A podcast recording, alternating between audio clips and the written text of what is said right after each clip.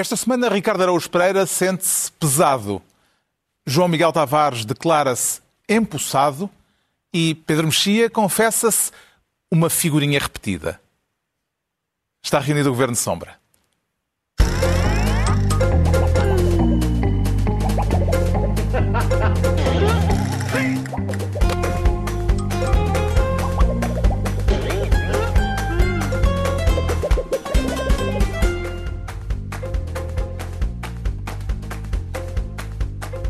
Ora viva, sejam bem-vindos. Na semana em que ficámos a conhecer o plano de desconfinamento a conta-gotas que temos pela frente. Havemos de falar disso daqui a pouco, neste Governo Sombra, em que vamos falar também do percalço liberal na candidatura à Câmara de Lisboa e do regresso político de Lula da Silva.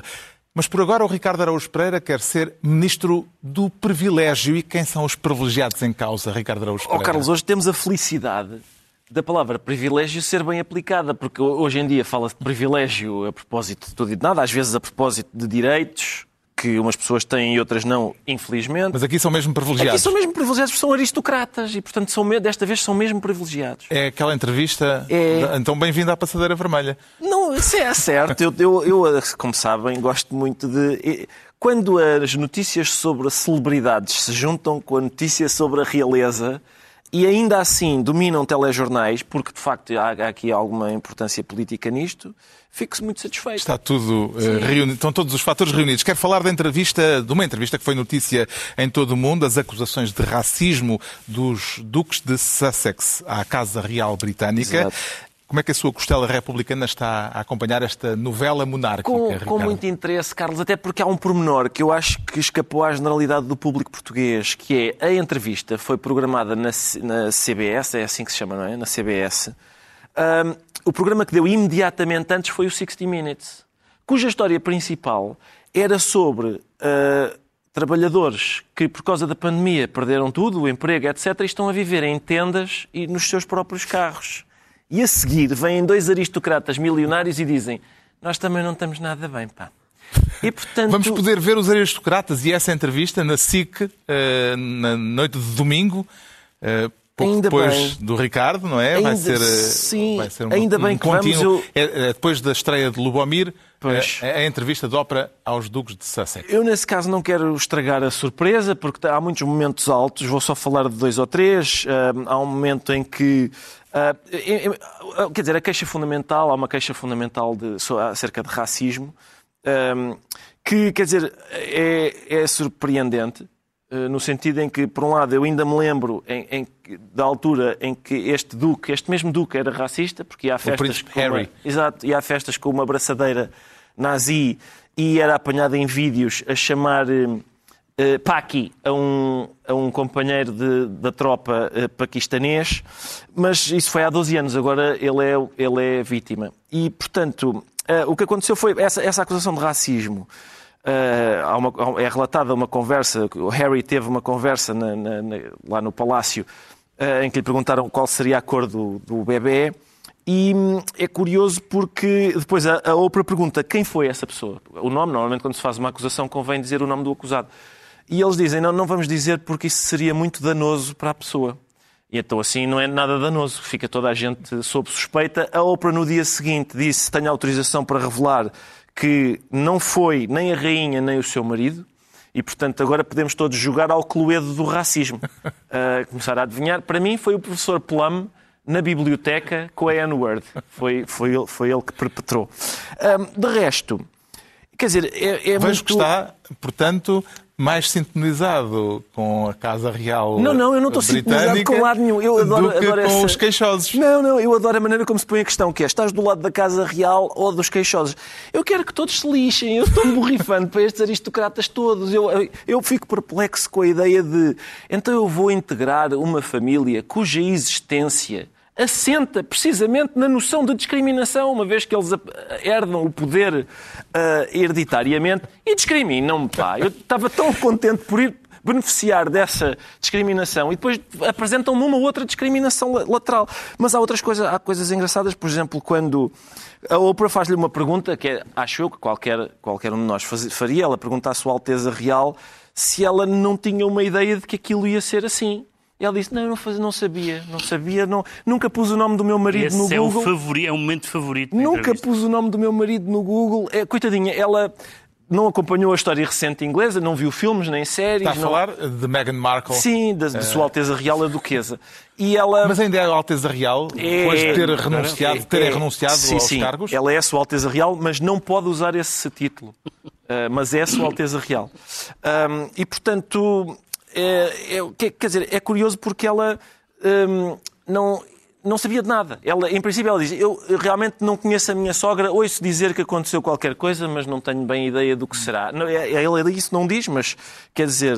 Não, uh, até pelo contrário, até disse que sempre foi muito bem tratada pela rainha. Sim, pois, exato, mas, mas a, não, não, não. A sogra dela não é a rainha. A sogra dela é a Diana. Ah, ela, pois, sim, é ela não, Claro. ela não. A rainha o facto, é o facto da do- sogra não estar lá. Sim. Ela calhar, podia ter perguntado o que aconteceu à minha sogra. Talvez lhe tivessem explicado duas ou três coisas sobre, sobre o funcionamento da Casa Real. A certa altura ela diz: estava a sentir-me mal, então fui aos recursos humanos. É giro uma família que tem recursos humanos, tem uma- um departamento de recursos humanos. Mas ah, ah, havia. Agora, só uma coisa, só não, não querendo estragar a surpresa, mas há um momento para mim, enfim, eu fiquei comovido, que foi quando a Oprah lhe pergunta o seguinte: eh, falou-se, a certa altura, foi dito pela imprensa que eh, a Kate, que é a mulher do outro príncipe, te tinha feito chorar por alturas do teu casamento, e diz ela muito conduída. Aliás, tu, que tu fizeste chorar a Kate. E ela diz: Não, não, foi o contrário. E realmente, portanto, foi a, foi a, foi a Kate que a fez chorar a ela, ao que a imprensa pôde investigar, devido a uma desavença acerca dos vestidos das damas de honor que levavam as flores. A Kate achava que elas iam- deviam ir de colãs e a Meghan achava que não. E em que temporada do The Crown é que isto vai aparecer? Não sei, mas estou ansioso. Estou ansioso. Eu, quer dizer, lá está. Não sei se, se calhar voltar ao princípio, que é, no meio de uma pandemia destruidora da vida de toda a gente, há dois aristocratas milionários que dizem, oh, e eu, que também estou aqui. O caso incomodou a família real britânica ao ponto da rainha ter eh, reagido à entrevista. Houve um comunicado em que o Palácio de Buckingham reconhece serem preocupantes as acusações de racismo. Eh, será suficiente para fazer eh, arrefecer os ânimos eh, a este respeito, Pedro Mexia? Bem, Eu não queria comentar este caso de, de- de duas celebridades, uma das quais podia ser chefe de Estado, até porque respeito a vida do Kanye West e da Kim Kardashian. são, são pessoas respeitáveis, mas realmente é, é uma lata desgraçada toda esta entrevista. Para já, entre as muitas coisas que Meghan Markle podia eh, ter aprendido era alguma coisa sobre a vida da sogra, eh, da- justamente da, da, da princesa Diana, e com alguns, algumas coisas boas que podia ter herdado dela, pelos vistos herdou esta ideia de se fingir, tal como a Diana fazia frequentemente, mais parva do que era, não era parva nenhuma, e esta também não é, quando ela diz na entrevista que eh, via a realeza como uma, como uma forma de celebridade e não percebia que havia estas. Isso é mais ou menos como um, um tipo chegar a primeiro-ministro e dizer estou a ser criticado nos jornais, Ah, o que é que está a acontecer? Ou um árbitro dizer estão a referir-se à minha progenitora, o que é que se passa aqui? Claro que se ela viu série, não é preciso acompanhar a imprensa, basta ver séries e perceber que com a parte boa, que é a parte da- da- das vestimentas e do, imo- do imobiliário, o resto da vida das famílias reais é horrível. E, é, e, é, e, é, e o, digamos, é um microclima absolutamente eh, inóspito. E, portanto, não há dúvida nenhuma. Coisa diferente são as acusações de racismo. As acusações de, de racismo são particularmente são sérias e, e a, a nota da, da Casa Real, da- da- do Palácio de Buckingham é muito boa, aliás, com cinco linhas, com uma frase maravilhosa que é Recollections may vary, do género, está calado, As ou menti- memórias está calado ou mentirosa. às vezes enganam-nos. Ah, mas largar aquilo e depois dizer em duas etapas que não, que não foi a rainha, acho que é uma alegação grave e que deve ser, e que deve ser investigada no sentido em que a rainha é chefe de Estado de milhões de, de- de não brancos, Exato. tanto nas Ilhas Britânicas como na Commonwealth. Ahm, agora, realmente é preciso, é preciso muita lata esta ideia de pessoas que, até há, pessoas que até há muito pouco tempo queriam fazer parte do jogo, depois decidiram não fazer parte do jogo, mas ao mesmo tempo gozando plenamente, no caso dele, a sua celebridade que advém exclusivamente da família em que nasceu, ela era atriz, é por outra, por outra via, e depois fazerem esta, esta maneira absolutamente uh, universal de tratar as coisas. Para citar uma frase que o Ricardo cita muito, de Artur Semedo, não estavam à espera que eu citasse Rui Semedo, Artur Semedo, uh, o Artur Semedo dizia que sobre os jogos de futebol, não, se perguntavam se ele queria ver um bom espetáculo, ele dizia não, não quero que o Benfica ganhe, quando quero um bom espetáculo vou à ópera. Exato. E de facto agora é ir à ópera. As pessoas acham que a melhor maneira de, de resolver a sua vida, incluindo alegações que são conjugais, familiares. A acusação de racismo é uma acusação política e grave. O resto são, ai, a minha, a minha a mulher, não sei de quem, o tio, não sei quem, disse uma coisa desagradável. Ah, vamos falar para milhões de pessoas. Muito bem, bravo. A certa altura ela diz à Oprah: No outro dia calhou, eu estava sozinha, pus-me a ver televisão e dá a pequena sereia. E eu vejo que a pequena sereia apaixona-se pelo príncipe e por causa disso perde a sua voz. Portanto, o nível da discussão era este: era, estás a ver, Oprah? Eu e a Ariel, a mesma luta. As de duas. que modo é que este episódio, João Miguel Tavares, veio acordar os fantasmas das convulsões vividas em torno da morte trágica da princesa Diana? Bom, eu, eu também tenho uma certa dificuldade em comparar um carro que se estampou a alta velocidade contra o túnel da Ponte da Almá com uma entrevista à ópera e portanto acho que o impacto não vai ser o mesmo embora se calhar para nos distrair da pandemia nós fiquemos entretidos a, a ver aquele psicodrama barato, na verdade. Eu discordo numa coisa do, do Ricardo Eus Pereira, eu apesar de tudo acho que isto pode uh, dar algum conforto àquelas pessoas que sofrem tanto pela pandemia e que hum, diante daquilo olham e dizem, estás a ver querida, estes têm tudo e mesmo assim são profundamente infelizes. que é uma coisa que não é propriamente uma novidade, sobretudo as pessoas de classe média que lutam por uma vida melhor e ainda com mais razão as pessoas de classe baixa que lutam para sair muitas vezes das situações mais difíceis, um, acham que a felicidade está muito unida a uma a uma certa concepção de bem-estar e de uma conta no banco choruda. Ora, como uh, nós podemos ver, seja por famílias reais, seja por muitos outros exemplos, de facto as coisas não são coincidentes. É possível ter uma conta muito choruda e ter uma vida de muito privilégio e ainda assim ser profundamente infeliz. E, portanto, a infelicidade é mesmo muito democrática e atravessa todos os estratos sociais. Agora, como. como mas, ó, João Miguel, eu disse não tenho dúvidas. Agora, é pornográfico numa situação destas. É pá. Vive, vive. Então. Não, não foste sensível ao meu argumento. Sim, não, por um lado é pornográfico, por outro eu, lado consola a dizer olha, nós não. não. temos pão, mas estes têm muita coisa e também são infelizes. Certo, certo, certo. Agora, é claro, da parte de, da parte de quem vai para ali fazer aquela lavagem é inacreditável. Falaram no The Crown e, e, e, eu acho que é isso. Pelas minhas contas, eu acabei de ver a quarta série do The Crown, que está, uh, vai até ali finais dos anos 80. Pelas minhas contas, a entrevista à Oprah vai calhar na oitava série do The Crown, que há de acompanhar os anos 2020 mas de facto a, a Meghan Markle não precisava de sequer saber a história da Diana, bastava estar a ver a Netflix, porque tudo aquilo por que ela está a passar está na série, é transversal a toda a gente, mas a toda a gente. Não há ali uma personagem que a gente olhe e diga: ah, olha, este rapaz estava na família real e é uma pessoa realmente super feliz e está ali tão bem, incluindo a rainha porque nenhuma daquelas pessoas estava à espera daquilo que lhe aconteceu quando o senhor, eu espero que se calhar foi o senhor Eduardo que resolveu casar com a americana, mas mesmo esse, mesmo esse também não, não, não saiu particularmente bem em termos de felicidade. Entregamos ao Ricardo Araújo Pereira a pasta de Ministro da Passadeira. De, perdão. Vamos, vamos, vamos levar isto a sério, Como não é? deve ser, sim, sim. De Ministro do Privilégio, assim é que é. é fica como a pasta de Ministro do Privilégio. E agora é a vez do uh, Pedro Mexia se tornar ministro da Zaragatoa Liberal. Uh, e será que este teste é fiável, Pedro Mexia? Espero que seja. Eu tinha proposto, se bem se lembram, na semana passada, o teste da Zaragatoa Liberal, porque, como a iniciativa liberal uh, tem que encontrar candidatos e ser liberal é uma espécie de mantra e está, está tudo resolvido, é preciso uma Zaragatoa, porque, porque escolheram um candidato numa decisão que, em termos, de, uh, em termos políticos, é realmente estúpida não a escolha desse candidato, mas uh, a ideia de que a iniciativa liberal diz o nosso objetivo é contribuir para afastar o PS da Câmara. foi uma buzina.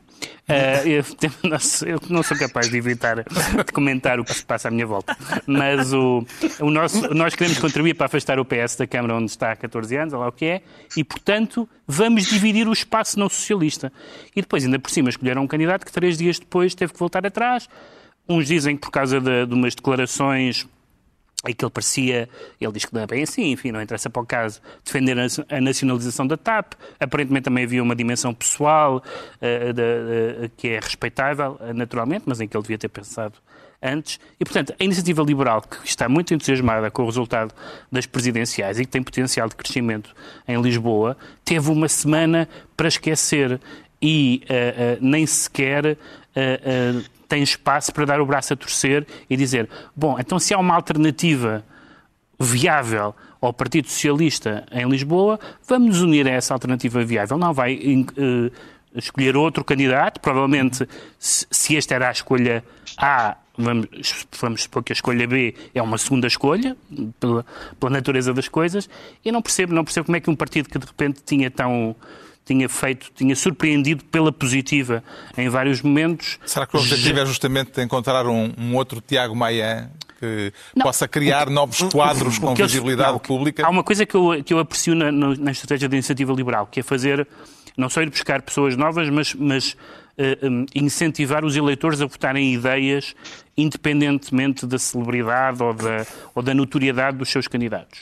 E no caso das presidenciais correu bem porque a campanha uh, foi, talvez porque houvesse baixas expectativas, mas não foi só por isso. Ele próprio cresceu uh, na, na, nos debates e na campanha. Agora, em, em Lisboa a desistência não é o primeiro desastre, é o segundo desastre. O primeiro desastre foi a apresentação, o segundo desastre foi a desistência. E agora vamos ver se não há um terceiro desastre, que é o candidato B que eles vão apresentar. Compreende, João Miguel Tavares, a opção da Iniciativa Liberal de não aceitar o convite de Carlos Moedas para a chamada mega coligação de centro-direita em Lisboa? Vocês já deram as razões. A razão essencial chama-se efeito Maia. Uhum. Correu-lhes muito bem nas presidenciais, porque quer dizer, eu consegue, é, é compreensível olhar para a iniciativa liberal. Tinha uma pessoa vagamente conhecida, que era o Carlos Guimarães Pinto, que não conseguiu ser eleito, e, entretanto, até me parece ter-se afastado uh, relativamente do partido. Neste momento é o Contra Figueiredo, que é o único deputado. Quem era mais conhecido? Ninguém. Lançaram o Tiago Meia no Porto, correu-lhes bem, no sentido em que era um total desconhecido, agora até já o vejo a comentar na televisão, portanto deixou de ser um total desconhecido. Eles, um partido em crescimento precisa disso, e portanto aí vem o efeito Meia. Vão também tentar o mesmo em Lisboa outra vez. Agora, acho que lhes vai correr mal, acho que não faz sentido nenhum Aparentemente, a iniciativa liberal ir apoiar o Rui Moreira no Porto, então por que raio é que não apoia o Carlos Moedas em, em, Lisboa? Quer dizer, não me parece sequer que Carlos Moedas seja necessariamente menos liberal do que, do que Rui Moreira. É verdade que é menos independente, está mais ligado a um partido, talvez seja isso, mas em termos de se, se a lógica é dar mais visibilidade aos quadros, então também não deveriam prescindir de ter um, uma candidatura uh, no Porto, mas, o resultado, e, e se calhar este programa até tem algumas pessoas que estariam disponíveis a votar na, na iniciativa liberal, por exemplo, numas legislativas, um, mas eu jamais votaria num candidato da iniciativa liberal em Lisboa, não faz qualquer espécie de sentido. Se, se, se o desígnio é afastar Fernandina e a esquerda do poder, não se vai dispersar os votos por uma pequena candidatura, ainda por cima, quando a lógica das autárquicas não é igual à lógica das legislativas. Porque nas autárquicas, quem ganha, governa. Basta ter mais um voto. Não interessa para nada maiorias absolutas, nem, nem conjugação de votos à geringonça, como se fez nas legislativas. Portanto, de facto, a decisão não tem lógica. E a iniciativa liberal, mais do que isso, começa também, precisa de fazer um esforço para mudar o perfil dos seus candidatos porque aquilo a diferença não pode ser, uh, deixa de ter uh, uh, pessoas de direita, betins, que usam corrente de ouro ao pescoço, para ter betins que utilizam, que, utilizam que têm umas, umas pulseiras de couro. E em vez de andarem de sapatos à vela, andam de sapatilhas. Mas de resto parecem-se todos uns com os outros. Entre a é grande é preciso... massa entre a grande massa de canalizadores que votam na iniciativa liberal, achas Mas... que vai haver uma. Mas é, é um partido, Mexia, é um partido é de classe. É um partido de classe. Mas não Eu tenho simpatia pela iniciativa liberal. Mas é um partido de classe. não tem que ser. O liberalismo não, não, não tem que ser. ser não tem que ser, de acordo. Classe. Os canalizadores podem e devem Pode. votar em partidos liberais. Não, não, não Agora, isso. convém Ah, convém não haver uma espécie de fa farda do liberal português. E isso acho, acho um erro enorme. Tem, alguma, tem algum candidato a propor à iniciativa liberal? Ricardo Araújo Pereira, oh, Carlos, sapatilhas ou sapatos de vela? Pois é, bom, isso teria de ser uma avaliação feita previamente, mas eu, eh, ainda antes disso, Carlos, eu, eu, não, não, eu acho que não é possível. A minha sugestão é manter o nome deste senhor no boletim Uh, ele já nem sequer é. Sei mesmo do partido. Eu sei que não, mas. Filiado no partido. Há pessoas que não são... só abandonou a candidatura, como se filiou no partido. Eu sei que sim, eu sei que sim, mas há, assim como há pessoas que são julgadas à revelia, este é. senhor devia ser eleito à revelia, porque ele tem uma característica que eu. Às vezes as pessoas dizem, eu não estou agarrado ao poder, não estou agarrado ao cargo. Este nem sequer está agarrado à candidatura ao cargo. Ele não... Quantas? Foi uma semana? Três dias. Foi três, três dias. dias. Três dias. Portanto, uh, qual é o problema quando se tenta sugerir um candidato à iniciativa liberal? É, seja qual for o nome, vai ser alguém de quem se vai dizer temos a honra, o prazer e a confiança de apresentar como candidato aqui esta segunda escolha, uh, que, é, que não é tão bom como o que se pisgou, só aguentou três dias e pisgou-se. É pá, mas olha, é o que temos agora. Eu não sei, alguém chamada Bacalhau, talvez uma pessoa chamada Bacalhau, porque. Sabes qual é que é o teu problema? Não está é a sugerir a vocalista, a vocalista dos, de Olinda, não, não, acho é que ela não é desta área política, mas, mas, mas é isso. Mas sabes qual é que é o aqui Bacalhau basta, pelos vistos, a partir de agora. Mas é que o problema. Não, o problema disto e de tu escolheres um perfil que às vezes é do, do de, muitas vezes do pequeno empresário com determinar que, que tem uma, uma certa história na sua vida é que acaba de alguma altura na sua vida a fazer negócios com o Estado, com aquilo, com aquele lado, e, quando, e se eles forem demasiado escrupulosos a procurar alguém que seja absolutamente independente do Estado e que nunca tenha metido a mão em nada, estás bem tramado, não há, não há, não há, isto é Portugal. Portanto, se, se, se, se vão a tirar um grande, um grande purismo a dizer que nunca se nacionalizaria nem TAP nem coisa nenhuma, boa sorte. O Pedro Mexia fica então ministro da Zaragatua Liberal. Agora é a vez de o João Miguel Tavares se tornar ministro do quadrado às cores. Parece-lhe útil o quadrado às cores, João Miguel Tavares? Olha, só te digo, desde o famoso poema de Manuel Alegre, O Quadrado, uh, que eu não me entusiasmava tanto com o quadrado. Embora, em bom rigor, seja um retângulo. Uh, eu só quero uh, assinalar Pronto, que eu sei o quadrado, quadrado, que afinal é retângulo às cores, com a cruzinha móvel vai ser, a partir de agora, avisa ao Primeiro-Ministro, tão útil como o boletim meteorológico. Podemos todos os dias ir verificando como é que aquela cruzinha eh, vai evoluindo, eh, mantendo-se na boa direção ou começando a andar em, em, em uma direção indesejada. E acho que isso nós devemos ir seguindo, como seguimos o boletim meteorológico, para saber se vai chover, devemos levar guarda-chuva, se virmos andar no sentido errado, significa que todos temos que adotar comportamentos de maior rigor para evitar que o tempo volte para trás. De agora em diante é a cruzinha no retângulo às cores que vai determinar boa parte da nossa vida. Vamos ver se chove ou se faz bom tempo. O que é que lhe parece, eh, João Miguel Tavares, este conta-gotas para o desconfinamento anunciado por António Costa? Eu parece-me que lá em casa as pessoas estão a pensar: olha, este gajo vai se preparar para gozar com aquele retângulo às cores apresentado pelo Primeiro-Ministro. Mas eu quero avisar as pessoas lá em casa de que elas estão profundamente enganadas. Eu venho genuinamente e sem ironia e elogiar aquilo.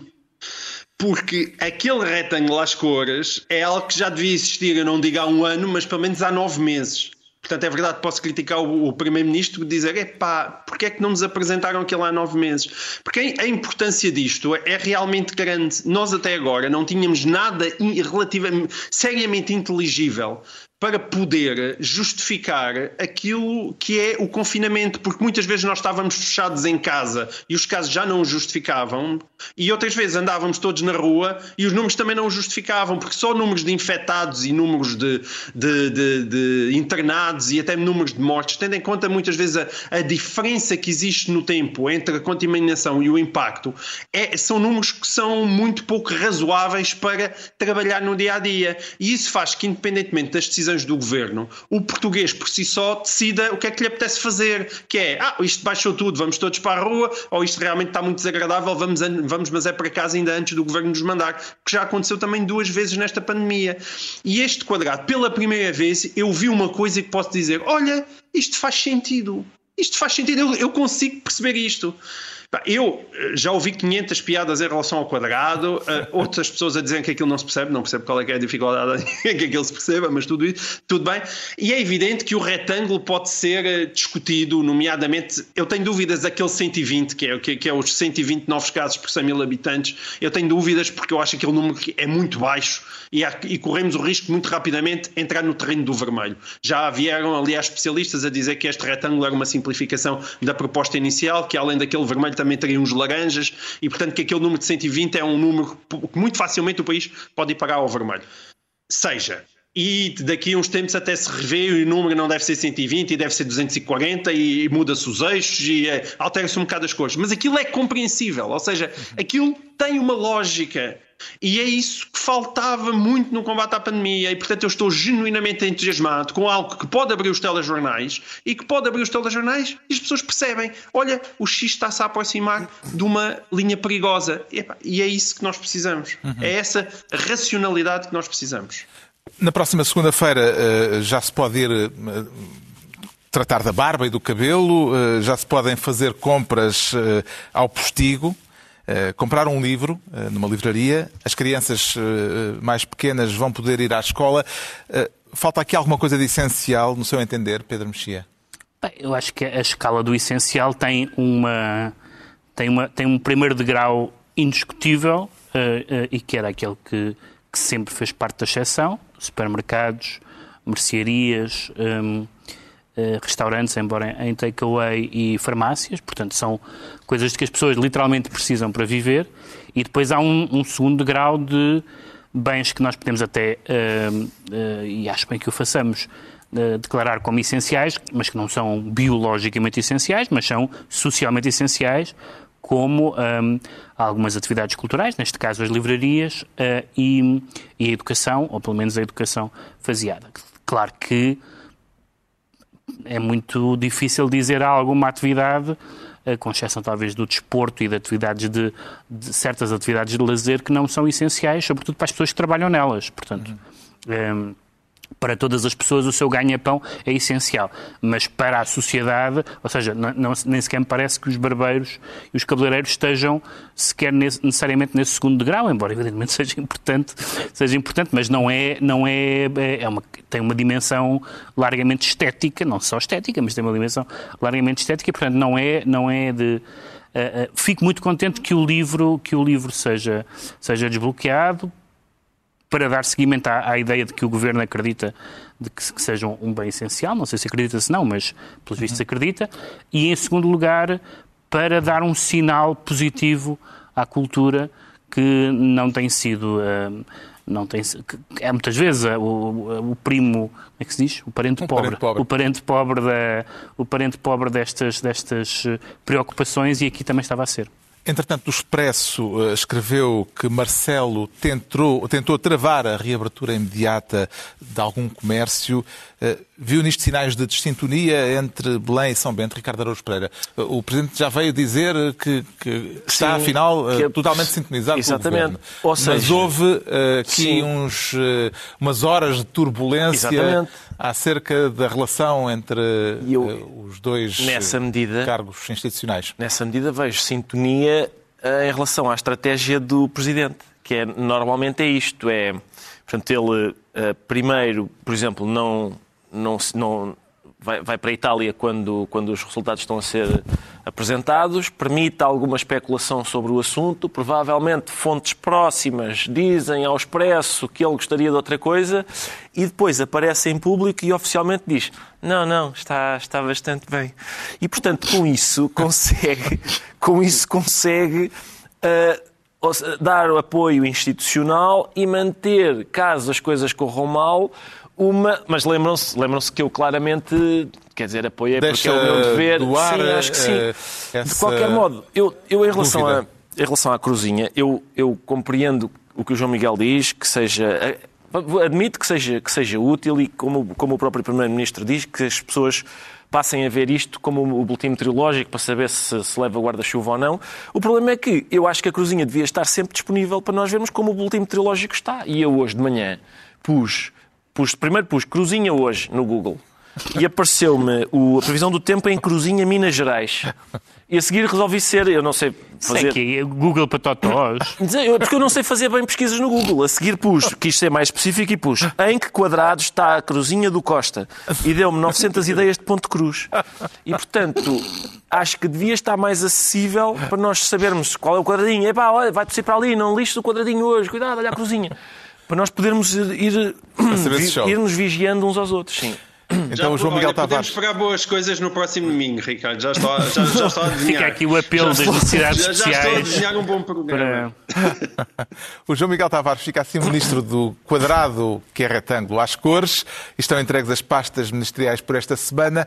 Vamos agora saber porque é que o Pedro Mexia se declara figurinha repetida. E figurinha repetida conta? Pedro Mexia? Conta, conta, conta bastante. Figurinha é o que os brasileiros chamam aos cromos, aos cromos dos sim. álbuns de, de, coleção. Isto vem a propósito da reviravolta que aconteceu esta semana na política uhum. brasileira com a anulação das condenações uh, de Lula da Silva o que levou um apresentador de televisão apontado como possível candidato às próximas uh, presidenciais no Brasil, no ano que vem, a escrever no Twitter que figurinha repetida não completa álbum. Também vê Lula como um cromo repetido, Pedro Mexia? Bem, um cromo repetido é com certeza, não é? Um, um ex-presidente... cromo que não completa álbum. Um cromo, sim. Não sei se não completa álbum. Vamos lá ver. Há aqui, há aqui três coisas diferentes. Uma é o facto de uh, o, o que aconteceu foi que um, eh, o Supremo decidiu que o Tribunal de Curitiba não tinha competência para este julgamento, portanto, não foi uh, uma decisão sobre o mérito da causa, mas sobre a competência, e também não foi uma decisão sobre todas as investigações que, e, e, e, processos que impendem sobre o Lula, mas este em concreto. Portanto, isso é importante. Segundo, um, acho que há duas coisas que não podem, um, que não podem ser esquecidas e que para mim não, não causa dúvida nenhuma, embora cause dúvidas a muitas pessoas. Uma é que o Lava Jato, e quando digo Lava Jato, digo todos os processos ligados à corrupção da classe política, foi positivo.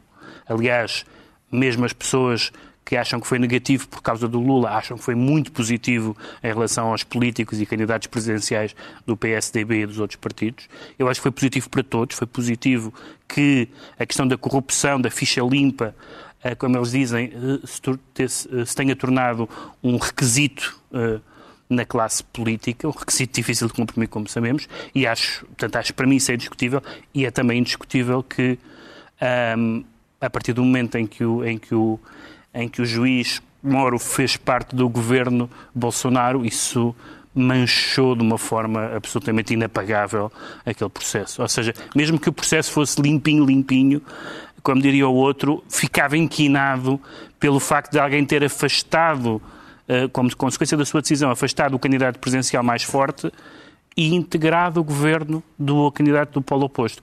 A razão pela que eu acho que é uma figura repetida é que eu acho que vamos, neste momento, o Lula é ao mesmo tempo o melhor candidato e o pior candidato do PT. É o melhor porque é o mais popular, eh, é o pior porque é aquele que vai mais acirrar toda a gente. Eu estava no Brasil quando o, Bolsonaro foi eleito e ouvi várias pessoas que eu nunca imaginei que votassem Bolsonaro e que disseram contra o Lula ou contra o PT votaríamos em qualquer um. E, portanto, isso é, uma, é um, um grau de polarização que nunca, aliás nunca deixou de estar presente no Brasil nos últimos anos, e era muito bom que se fizesse já num Brasil pós-Bolsonaro e pós-Lula. De que modo é que esta decisão judicial vem baralhar as contas na política brasileira, João Miguel Tavares? Como, como o Pedro disse muito bem, as contas já estavam todas baralhadas a partir do momento que o Sérgio Moro decidiu, aceitou ser Ministro da Justiça de, de Bolsonaro. Agora, evidentemente, baralha também as contas, porque o PT subitamente fica com um candidato que parece relativamente óbvio. Uh, vamos ver se Lula se chega à frente, mas se calhar é homem para isso, ele já tem 75 anos, já não é propriamente. Uh, não é propriamente mas ele já deu o exemplo de Joe Biden, que é mais velho do que ele. Uh, exato, portanto, exato, e provavelmente ele vai à luta. Evidentemente, uma, uma boa justificação? Ele provavelmente vai à luta e aquilo que a gente vai ter é um, é um Brasil extremado para os dois lados. Para um lado Jair Bolsonaro, por outro lado Lula da Silva, e resta saber se ao centro, de repente, consegue aparecer uma candidatura que seja ganhadora, que evidentemente não vai ser difícil. Eu, eu lamento tudo isto, porque para quem acompanhou uh, o caso Lava Jato, é muito difícil não acreditar uh, na forma como a corrupção atravessa toda a estrutura política brasileira e, portanto, também para mim é muito difícil acreditar que Lula da Silva esteja inocente no meio daquilo tudo, porque é uma coisa. É pura e simplesmente implausível. É por simplesmente implausível serem todos menos, de repente, o homem que mandava naquilo tudo. Agora, é um facto que, para isso, uh, existe a imparcialidade da justiça e dá-me a ideia que Sérgio Moro acreditou tão profundamente na, na, culpabilidade de Lula da Silva que levou tudo a eito. Uh, levou tudo a eito. E é verdade que uh, este, este, esta decisão leva apenas o processo de volta para, para, para, para a primeira instância, para a instrução. Agora, a, a, a questão é que há outros processos paralelos, nomeadamente processos que averiguam, averiguam até que ponto, um, até que ponto uh, Sérgio Moro foi uma figura com o distanciamento necessário neste processo, que parece absolutamente evidente. Depois de, dele ter tomado posse, uh, a resposta é não foi, não foi. Como é que interpreta Ricardo Araújo Pereira o apelo de Lula da Silva, o apelo que ele deixou aos brasileiros no primeiro discurso público, depois de lhe terem sido restituídos os direitos políticos, dizendo não tenham medo de mim? Bom, vamos lá ver. Em termos de estritamente relativos à filosofia da linguagem, parece-me desastrado. Quer dizer, é o tipo de frase que, juntamente com tem calma e isto não vai doer nada, que claramente provoca no receptor um efeito oposto ao esperado. Mas parece-me que este caso do Lula, ainda por cima tendo em conta que, não sendo esta decisão sobre, o, sobre os factos, não é? mas sobre formalidades que eram de facto, que são importantes, e, e realmente a história do Moro, que depois ainda, ainda foi Ministro da Justiça, é, quer dizer, é, é sempre, toda a gente sempre apontou como mal feita. Um, à falta, não me ocorreu mais nada. Ah, na próxima semana eu trago um adjetivo. Um, mas parece-me, isto faz-me lembrar um caso parecido que nós temos cá também. E provavelmente é surpreendente para todos, mas é Passo Escolho. É Passo Escolho, não, não é o nome que estavam à espera, mas parece-me que, tal como a direita portuguesa não tem outro nome, e isso é bastante preocupante para a direita portuguesa, também me parece preocupante para a direita brasileira que um homem que mantém todos os anticorpos que o Pedro referiu e que ainda por cima, já, como já foi dito, esta decisão não é sobre os factos uhum. dos quais ele era acusado, mas sim sobre uma, uma formalidade que é, que é importante, não há dúvida, mas não é, não é o mérito da, da, da ação que está em causa. Uh, Parece-me um bocadinho triste que a esquerda brasileira não tenha uh, outro nome além deste. Está esclarecido porque é que o Pedro Mexia se declara figurinha repetida. Quanto ao João Miguel Tavares, diz sentir-se empossado. E a cerimónia de posse esteve à altura das circunstâncias, João Miguel Tavares? A cerimónia de posse foi bastante desinteressante, mas eh, a chegada foi gira, não é? A pé, desde a casa de seus pais, e isso é muito curioso, realmente. Marcelo, Marcelo anuncia a candidatura numa pastelaria e vai a pé uh, até à tomada de posse. Parece Estamos a falar da, da posse esta semana de Marcelo II, com a renovação de mandato presidencial em Belém por mais cinco anos. Gostou do discurso do Presidente? É, quer dizer, os discursos do presidente em geral eu não me identifico assim uh, especialmente. Agora, ele falou na nas, não, não me identifico, às vezes é mais, é mais questões de estilo, mas, mas ele falou em cinco missões, não é? Foi, as cinco missões foi aquilo que foi o centro do, do seu discurso. E essas cinco missões, quatro delas tinham direto ou indiretamente a ver com a pandemia, e a, quatro, e a quinta é, é aquela de, do, do amor transatlântico e do Portugal solidário e de, e de, de abrir os braços ao mundo. Uh, que, que, fica sempre bem para encerrar, para encerrar os discursos. Uh, a mim pareceu-me curto, no sentido em que eu acho que os problemas mais graves de Portugal podem ter sido agravados pela pandemia, mas não se devem à pandemia, e portanto convém nós não confundirmos uma coisa com a outra. E, e, e parece-me que essa clareza deveria ter estado uh, no seu discurso.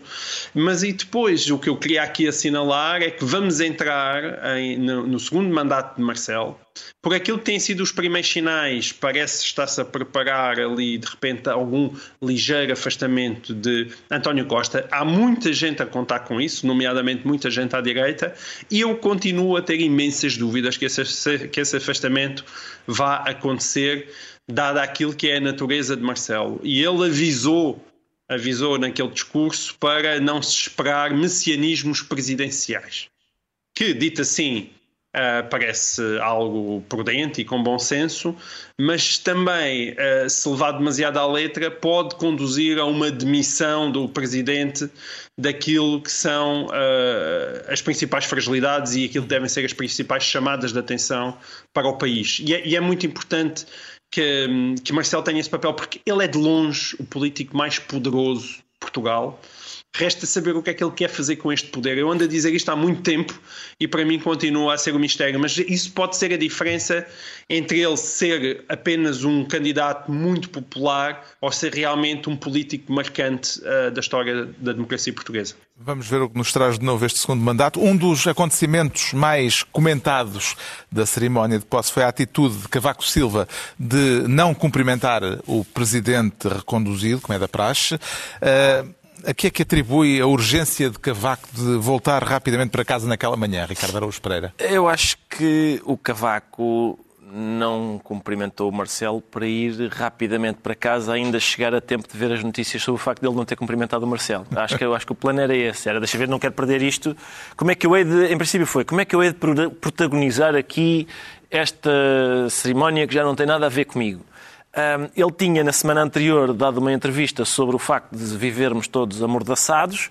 Eu fiquei preocupadíssimo com essa entrevista, porque o Cavaco não é particularmente famoso por se inquietar muito quando vive em regimes que amordaçam e, portanto, para ele se queixar é porque estamos, devemos estar mesmo numa, numa fase muito grave de amordaçamento e, portanto, ao menos eu, eu creio que se calhar foi para escapar a uma vergonha, porque provavelmente o que ele teria para dizer ao Marcelo era por causa da amordaça não, a mordaça não, não deixaria ouvir. E, uh, Cavaco Silva, de facto, uh, tinha sido já protagonista no final da semana passada pelas declarações que fez num encontro online com mulheres social-democratas. Parece-lhe adequado o diagnóstico que vivemos em, num Portugal amordaçado, Pedro Mexia? O problema é o diagnóstico. Dizer, ele descreve sintomas e os sintomas são quase todos uh, existente, ou seja, ele, ele independentemente de, das especificidades sobre cada um, ele diz, por exemplo, ele diz, por exemplo, que tem havido ataques a órgãos de regulação, lembra casos pelo menos duvidosos como o da PGR, o Tribunal de Contas, a transição de Centeno entre o Governo e o Banco de Portugal, a, a, a questão do Procurador Europeu, os ataques a quem criticou o caso de procuradores europeus como inimigos, enfim, inimigos da pátria. Mas depois assim a dizer. conclusão que tira a conclusão, é de, a palavra, Portugal amordaçado, a, ainda por cima é uma expressão com uh, uh, peso na política a portuguesa. A palavra, não, a palavra não faz sentido no sentido em que a expressão eu estou amordaçado não faz sentido, porque realmente, como o Ricardo diz, quem está amordaçado produz sons e não palavras. Ou seja, não, não, não há, não está em causa a liberdade de expressão. Está em causa... Mas, será que se estava, de alguma forma, a, a referir ao, ao livro de Mário Soares pois, e ao tempo de Mário Soares? Teria graça. Agora, até porque boa parte dos, dos, um, ehm, dos sintomas que, que, se podem descrever como fazendo parte dessa doença que, que Cavaco Silva diagnostica estes são culpa do PS, mas e, por exemplo, uh, diminuir o escrutínio uh, parlamentar uh, dos acabando com, com, com, a, com os, diminuindo o número de debates do Parlamento Europeu. E, e, quem, e, quem, é que propõe uma agenda de jornalismo contra ela curta em Portugal, se não o líder da oposição? Portanto, eu acho que se há, se há mordaça, a mordaça é atada de dois lados. Já sabemos porque é que o João Miguel Tavares se anuncia empossado. Agora vamos tentar rapidamente perceber o que leva o Ricardo Araújo Pereira a declarar-se pesado. O que é que lhe pesa, Ricardo ah, muito Araújo rapidamente, Pereira? Tem que ser são, mesmo rápido. São dois pesos e duas medidas. São dois pesos e duas medidas acerca da, da suspensão agora efetiva do agente Manuel Moraes. Aquele foi, assunto que já falámos aqui. Assunto que já falámos aqui. O agente Manuel Moraes fez umas declarações no Facebook e foi agora suspenso tem suspensão de 10 dias, corte no salário, etc. Parece-me que ele fez umas declarações sobre, uh, os, sobre racistas, sobre o, o André Ventura. Parece-me uh, evidente que há dois pesos e duas medidas nisto. Já nem falo na quantidade de polícias que se manifestam nas redes sociais em sentido oposto àquele que o agente Manuel Moraes o fez e que não são punidos. Mas, quer dizer, quando o diretor nacional da, da, da, da PSP eh, se referiu àquele, àquele incidente da Amadora em que um agente da autoridade se rebola no chão durante largos minutos a fio com uma cidadã e disse que ele usou a força conforme a Bíblia dos polícias. Em princípio, deve ser, deve ser o Antigo Testamento, deve ser a parte da Bíblia dos Polícias correspondente ao Antigo Testamento. Uh, e, portanto, é, é, muito difícil compreender que uh, estes dois casos, uh, o, o, agente que é punido com 10 dias de suspensão seja, seja o Manuel Moraes. E com isto está na altura dos livros, e eu trago esta semana um livro que tanto pode servir de curso prático para aspirantes a escritores policiais, como, e parece-me que é este o interesse maior deste pequeno ensaio, como uma forma de espreitarmos a oficina literária de uma escritora que transcendeu o género a que se dedicou. A escritora é Patricia Highsmith, eh, eh, que, eh, que entretanto se tornou uma escritora famosa no género policial, que, sim, sim. por exemplo, escreveu uh, uh, livros como uh, O Desconhecido do Norte Expresso, que Alfred Hitchcock adaptou, e também a série famosa de cinco romances com a personagem de Ripley. E, e então, este livro mostra-nos como a própria Patricia Highsmith nos quer revelar aquilo que foi o processo como chegou a essas histórias e uh, é esse o interesse uh, desta obra. Uma edição da Cavalo de Ferro. Quanto ao João Miguel Tavares, traz um livro que também pode ter uma componente, por assim dizer, de autoajuda. Eh, é verdade. Aliás, é muito, algumas críticas que fazem ao Peterson é exatamente ele de escrever livros de autoajuda, mas Quer dizer, só se isto for autoajuda no, na, na, mesma perspectiva da, da, literatura sapiencial, no sentido em que nos dá pistas para, para a maneira como nós nos devemos uh, comportar no nosso cotidiano. Agora, uh, isto não tem nada a ver com aquela autoajuda de, de, de, encher pela boca. São livros bastante pensados e bastante sofisticados. E o Peterson, eu sou daqueles que acha mesmo que é um dos mais estimulantes intelectuais contemporâneos e uma, talvez a maior surpresa uh, aparecida nos últimos tempos. Ele esteve muito, muito doente, reapareceu agora com este livro e parece-me uma ótima sugestão, não só para quem está lá em casa, mas também para Meghan Markle, se nos estiver a ver. Talvez o livro anterior dele, para ela ainda seja melhor, que é, que é o 12 Regras para a Vida, um antídoto para o caos, mas ela também não vai nada mal servida com este livro, portanto, para a Meghan e para todos os interessados em ter uma vida com sentido e melhor. No caso do Pedro Mexia, não sei se também quer recomendar a Meghan Markle Marx. Se, se, conseguir roubar a monarquia, sim, acho que sim, acho que, acho que sim. Não, é este livro do, do é um livro chamado Porque é que Marx tinha razão, do Terry Eagleton, que é um homem da literatura, da teoria da literatura e da crítica, e que tem a particularidade de ser ao mesmo tempo marxista, católico e muito divertido. Uh, coisa que não é um. Uh, já marxista é muito divertido, não é muito fácil, mas marxista católico e muito divertido é realmente uma, uma linha. E, e porquê é que eu falo no, no ele ser católico? Porque ele faz aqui um exercício que os cristãos conhecem bem, que é um exercício de apologética. Isto é, ele vai, faz uma lista das críticas habituais ao marxismo uh, e tenta provar que essas críticas são infundadas. Em algumas ele safa-se com brilhantismo, como a questão da classe e, da, e das questões económicas. Noutras, como a utopia e o determinismo, tem um bocado mais dificuldade, porque são um bocadinho mais difíceis. Mas o que ele, o que ele diz é que o que ele tenta demonstrar, e isso todos os católicos sabem, é que o marxismo não é, é muitas vezes caricaturado, sobretudo por marxistas, tal como todos os católicos têm a experiência de ver o catolicismo caricaturado pelos católicos e, portanto, ele, ele sabe do que fala e fala com muito brilhantismo. Escusado será dizer que estou, em geral, em desacordo com ele, mas ninguém defende melhor a sua dama do que o Terry Eagleton. O Ricardo Araújo Pereira traz um ensaio muito sobre o nosso tempo.